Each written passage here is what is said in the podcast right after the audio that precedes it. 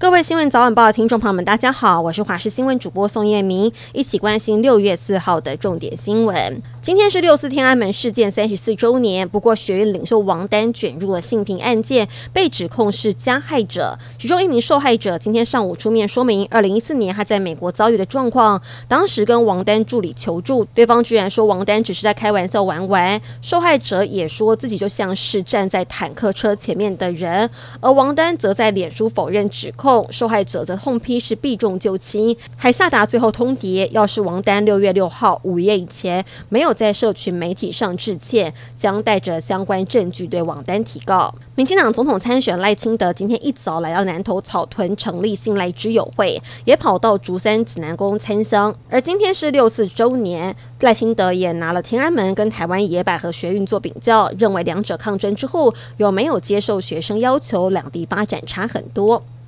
说到国际油价下跌，中国宣布明天凌晨零时起，汽油调降零点四元，柴油调降零点一元。参考价格：九二五千汽油每公升二十八点五元，九五千汽油每公升三十元，九八五千汽油每公升三十二元，而超级柴油只是每公升二十七元。每年三到五月是世界最高峰圣母峰攀登旺季。今年发生一起登山客大难不死的消息。尼泊尔政府证实，一名雪巴向导五月中旬在最后攻顶阶段，发现一名攀登在绳索上的落难登山客在寒天当中瑟瑟发抖，几乎奄奄一息。这名向导说服客户放弃攻顶，用六个多小时背负落难登山客回营地，再交给直升机送去医院。登山客幸运捡回一命。今天六月四号，天安门事件三十四周年，而香港在实施国安法之后，则是无所不用其极阻止任何纪念活动。香港警察总共部署了五到六千名警力，特别是在铜锣湾、府中跟中联办等地加强巡逻。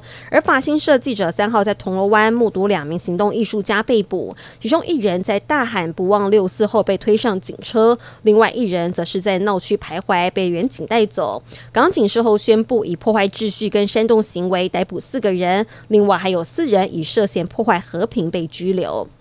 任天堂游戏《萨尔达传说：王国之泪》五月十二号上市，许多玩家不只是漏夜排队买游戏片。日本艺人松丸亮吾还分享，当天他的桌上放了一叠员工的出差申请单，都说是要追随《萨尔达传说》的主角去海拉鲁王国。还有游戏公司当天好多员工都请病假。其实，《萨尔达传说》的制作人是一名六十岁的日本大叔，清沼英二，出生于木匠世家。如果不做游游戏，可能就去当木匠了。而他也说，进入任天堂之前几乎没有玩过游戏。